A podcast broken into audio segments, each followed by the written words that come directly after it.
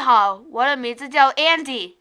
欢迎来到跟 Ali 和 Andy 学英文。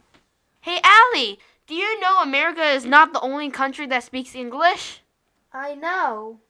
Britain, Australia, Canada, and many more countries also speak English. Even though these countries also speak English, their accent is a bit different. Oh, I know how to speak in a Britain accent. Prove it. Would you like some water? Wow! They even say things differently. I know some. They say telly rather than TV, cash point instead of ATM, and ring someone then call someone.